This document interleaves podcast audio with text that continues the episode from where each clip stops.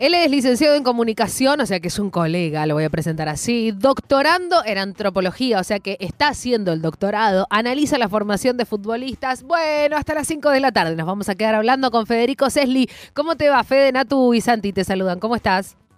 Buenos días, buenas tardes, chicos. ¿Cómo andan? Un placer. Muchas gracias por, por el llamado. Y no, gracias a vos por un domingo 12 y 43 estar hablando con nosotros. Y te escucho muy despierto. Eh, se levantó temprano, Federico Sesli. Por supuesto, por supuesto. Con esta mañana tan soleada, ¿cómo no hacerlo? Eh, Fede, no, no sé si estabas escuchando el programa y, la introducción que estábamos haciendo y, lo que veníamos charlando en relación, obviamente, a, a, uno de los casos que viene de un tiempo a esta parte, haciéndonos pensar a quienes pensamos las noticias deportivas desde otro lugar. Todo en Juego es un programa que está en, su tercer año consecutivo en, Radio Nacional eh, y cuando digo esto, indefectiblemente tengo que también eh, agradecerle a, la directora, a, Miki Luzardi, por apostar a un programa que, tiene la perspectiva de género en el tratamiento deportivo como un eje. Em, Fede, me, imagino que, estarás un poco empapado y, al tanto de, de, lo que sucede cuando buscábamos eh, cómo presentarte, decís, analiza la formación de futbolistas. No sé, me voy a buscar una reposera muy cómoda, voy a llenarme el termo con agua bien calentita, voy a cambiarle la yerba al mate y te escucho atentamente. ¿Cómo se hace eso, Federico?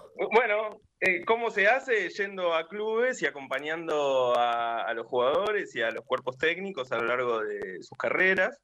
Eh, estando, bueno, mi manera, o por lo menos desde, desde, la antropología, el método, que es el método etnográfico, eh, incluye justamente estar presentes, tratar de ver, digamos, de, acortar las distancias todo lo que se pueda, eh, generar lazos de confianza y a lo largo de los años, bueno, establecer diálogos cada vez más, más profundos o, o, cada vez más, más íntimos por esos lazos de confianza, siempre respetando, por supuesto, la confidencialidad y la intimidad de los interlocutores para tratar de ir comprendiendo, bueno, cuáles son las lógicas, cómo tomamos decisiones, cuáles son los conflictos, cómo es el proceso de selección de jugadores, cómo es la formación, eh, si la formación es exclusivamente algo táctico, estratégico y físico o si involucra otras, otras cuestiones. Bueno, yo miro, no miro las cuestiones tácticas ni la física, solamente eh, como parte de, estar ahí las observo, pero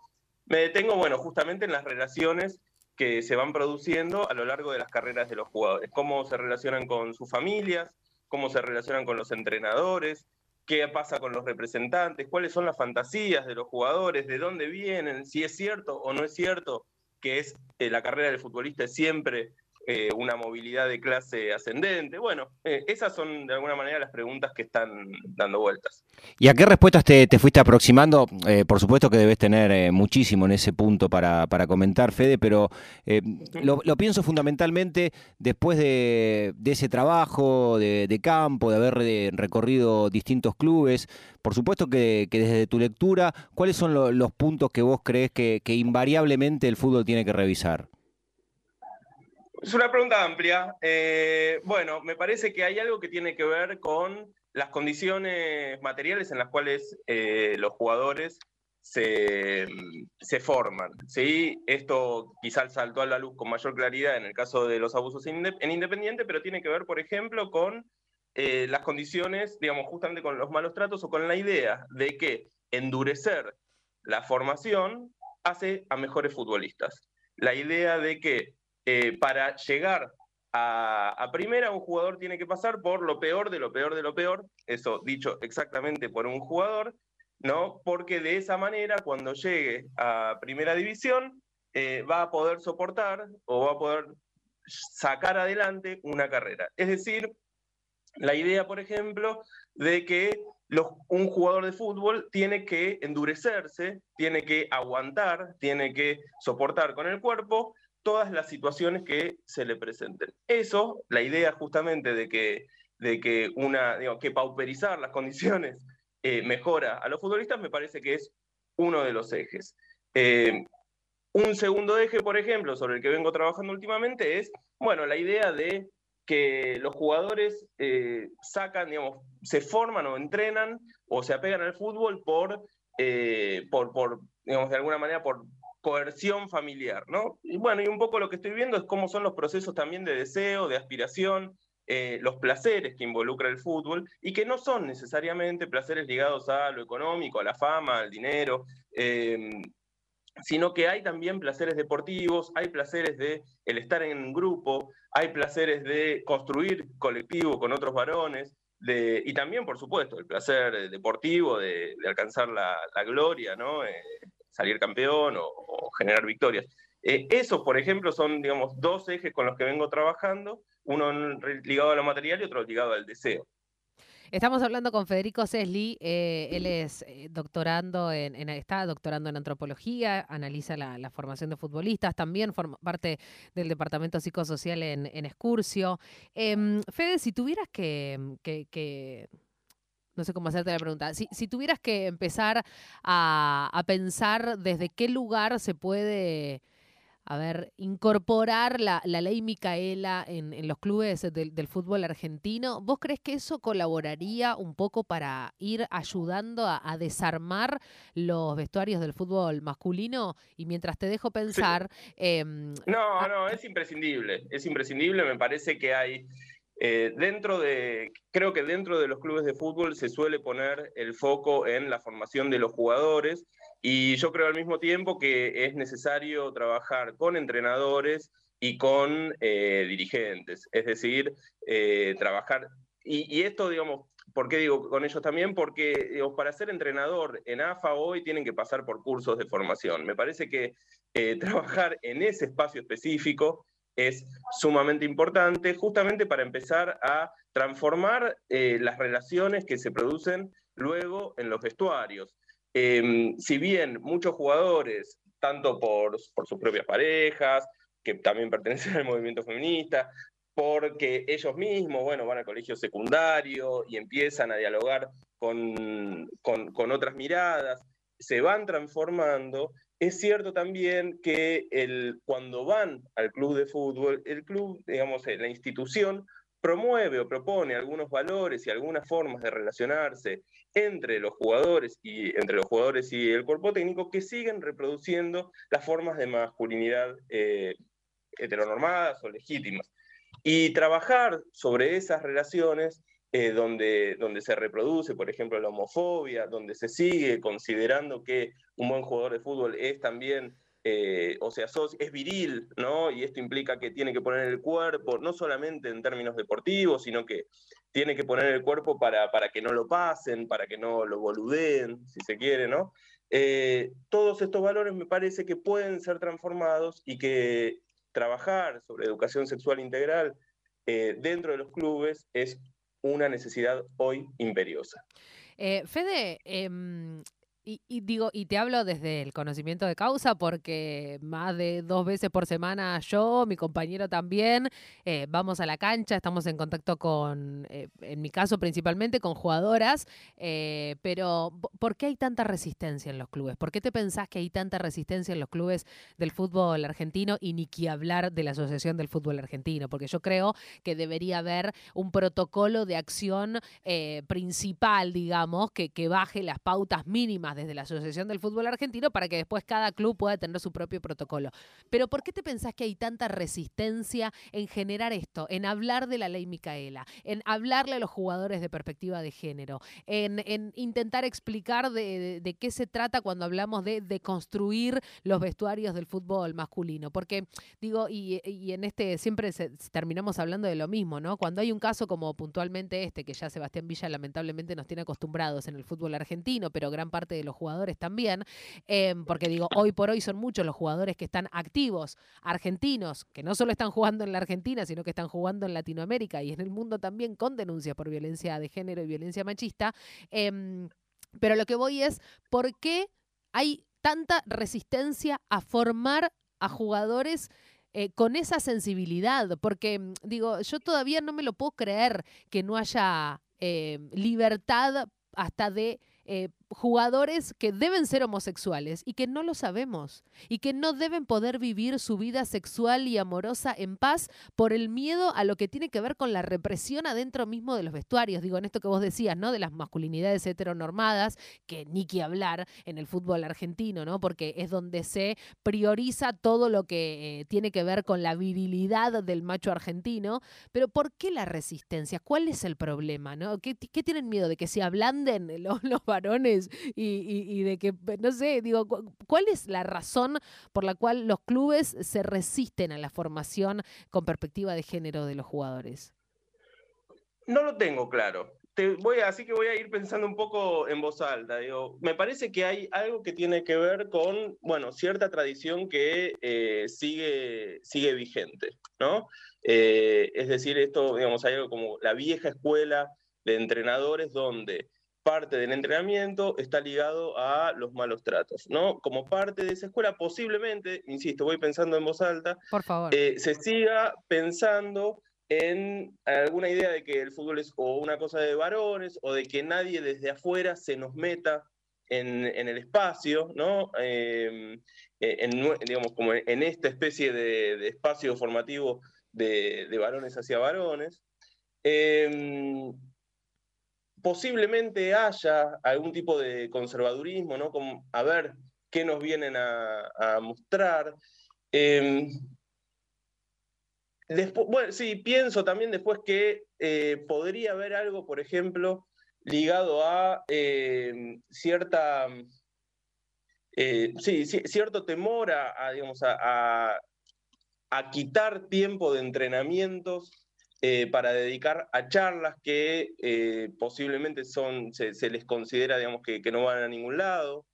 Eh, pero como te decía, no lo tengo, no tengo bien claro específicamente sobre qué son las resistencias. Sí, sí que las hay, digamos. ¿Cómo? sí que las hay, digamos, sí que existen esas resistencias, porque si no los clubes contarían con, con formación en género, ¿no? Claro, claro, no, y, de hecho creo que en muchos casos me da la sensación, no, tengo un contacto sumamente eh, estrecho, pero eh, me parece que eh, algunos espacios de género dentro de los clubes fueron una manera, ¿no? A, la, a la, Gramsci de, bueno, incorporar para desde adentro dominar, ¿no? Como, bueno, ahora ya tenés un espacio, ahora jugás dentro de, nuestras normas, y me parece que digo, no, no, sé específicamente qué dice el protocolo de género en Boca, pero si el protocolo implicaba que el jugador no podía estar rejugando y como ustedes comentaban previamente, eh, no se implementó aún habiendo una denuncia, eh, bueno, significa que también la capacidad de acción de los espacios de género dentro de los clubes en la práctica es limitado. Muy. Eh, entonces, bueno, definitivamente las resistencias existen, todavía no tengo claro sobre qué, eh, sobre qué se sostienen. Te pregunto, Federico, en base a, tu experiencia y fundamentalmente mm, esto vinculado a, los procesos generacionales que se dan, ¿no? Y, a la composición y al tiempo cronológico que les toca atravesar a, los pibes que se están formando hoy en relación a lo que era la formación de un futbolista hace 20 años. Hablabas vos recién de, comportamientos eh, que tienen que ver eh, a veces con hasta con la idiosincrasia de, los clubes, de la manera de de, vincularse de los futbolistas con los entrenadores, con los dirigentes. ¿Qué estás viendo en las nuevas generaciones? ¿Cómo, eh, cómo son esos pibes que hoy se están formando para ser futbolistas? Digo, desde el sentido que pueden estar este, más propensos por lo que les pasa también a esos jugadores cuando no son jugadores en la escuela, con, las relaciones que tienen con su grupo de pares, con sus compañeras de, secundaria eh, y compañeros de secundaria. ¿Cómo, ¿Cómo son esos pibes que hoy se forman para ser jugadores? Yo creo que son muy variados, eh, que es muy diversa la, situación. Creo que hay algunos, sí, que, vienen y que hablan y que se interesan y que, sobre todo en las charlas en privado, ¿no? Eh, a veces cuando se acercan al departamento psicosocial, ahí aparecen otras cosas o aparecen algunas reflexiones o, aparecen esos matices.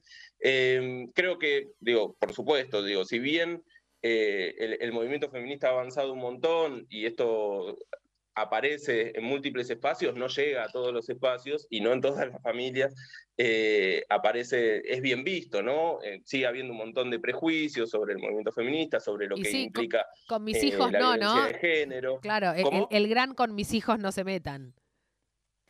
Sí, sí, aunque, aunque los padres no, estén presentes, pero, pero quiero decir, digo, los jugadores que están, que, que entrenan o que forman un plantel también eh, son producto de todas esas relaciones y digo, que, exactamente lo que ustedes comentaban recién sobre Yamila Rodríguez, bueno, eh, la, mirada de, género, la perspectiva de género no, no permea por igual en todos los, eh, en todos los sectores, ¿no? No, tal cual. Y por eso observo una mucha diversidad. Sí percibo que Digo, porque de estos procesos también forman parte los nuevos entrenadores, ¿no? Los nuevos preparadores físicos.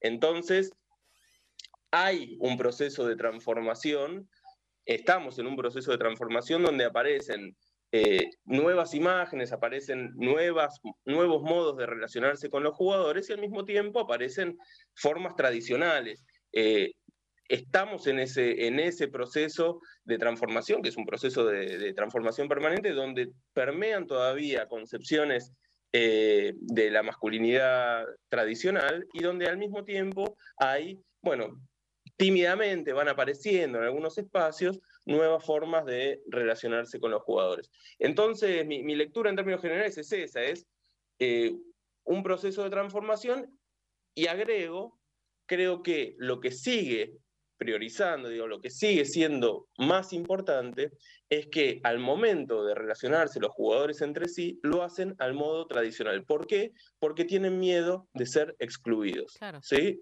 El futbolista, para ser, para llegar a ser futbolista, tiene que integrarse en un equipo, tiene que compartir una serie de valores.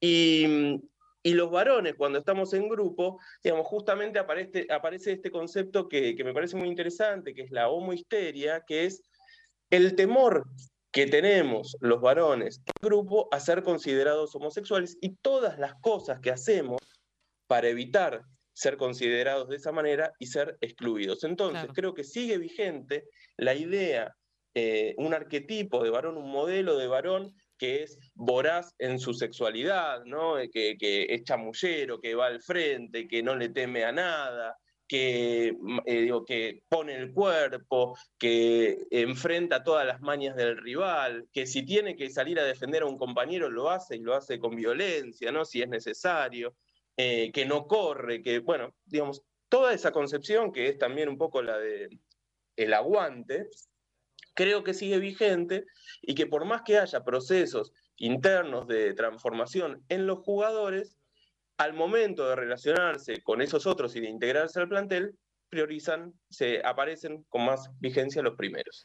Eh, estamos hablando con Federico Sesli, Fede, por lo menos la última de mi parte, ¿no? Que me, que me lo pregunto cada vez que nos enteramos de una cosa así, porque digo, e, el caso anterior más cercano fue el de Toto Salvio y, y, ese atropello con el auto, que no, que sí, que se colgó, que es la, es la madre de sus dos hijos, bueno, cosas que quizás no nos terminan de entrar en la cabeza a, quienes somos este, los simples mortales, eh, pero bueno, nada, situaciones que, que tienen que ver, la verdad, con realidades paralelas que terminan viviendo los jugadores. Pero mi pregunta es, y para ir cerrando, ¿cómo desarmar esos valores, ¿no? De los que vos estabas hablando, que tienen que ver con un sentido de pertenencia donde la masculinidad rige la conducta de, de, los varones, ¿no? Porque digo, nosotros tenemos en todo en juego en este programa una sección que se llama ¿Qué cantamos cuando alentamos? Y lo que intentamos hmm. hacer es entender por qué esas construcciones de esos cánticos, ¿no? Cuando estamos hablando de, de varones contra varones dentro de lo que son las tribunas, a esos putos les tenemos que ganar, los vamos a coger, ¿no? Como cuestiones que tienen que ver con el poderío sexual que tiene que ver indefectiblemente con la homosexualidad, porque estás hablando de cogerte a otro varón, digamos, ¿no? Pero ahí hay un dominador y un dominado. Pero mi, pregunta es, y, también, ¿no? Digo, pensándolo no solo en el caso de Sebastián Villa, sino en, los vestuarios en general, yo siempre digo lo mismo, yo creo que hay que politizar los vestuarios del fútbol femenino y deconstruir los vestuarios del fútbol masculino. Em, pero ¿cómo, cómo, ¿cuáles serían las herramientas para desarmar esos valores de la masculinidad como único ente que, que rige la conducta en, los varones? Bueno, yo creo nuevamente, como, como hablábamos antes, creo que trabajar la educación sexual integral es central. Está bien, va por ahí, digamos. Eh, dirigencias, sí, yo creo totalmente, digo, hacia los dirigentes, hacia los entrenadores y después dentro de los mismos eh, espacios, ¿no? Eh, generar charlas en los clubes para las categorías juveniles, obviamente hacerlo también en, los equipos de primera división. Es muy probable que ninguno de los jugadores de Boca haya tenido ningún tipo de formación al respecto. Eh, es interesante, digamos, eso también. Eh, entonces, trabajar para sensibilizar en primer término y, por supuesto, bueno, en segundo término, eh, si, si, los protocolos, si las dirigencias están de acuerdo justamente en avanzar hacia la penalización, una vez formados también puede ser parte de eh, los mecanismos de acción. Eh, pero en principio yo apuntaría con centralidad eh, y estoy convencido de que la Federación AFA tiene una responsabilidad en este punto en formar a las nuevas generaciones de jugadores, hacer justamente del fútbol, que es un espacio formativo y que permanentemente el fútbol se, proclama como un espacio formador de valores, de constructor de herramientas para, para la vida, eh, lleguen o no lleguen los jugadores, me parece que es central trabajar y abordar justamente la educación sexual integral.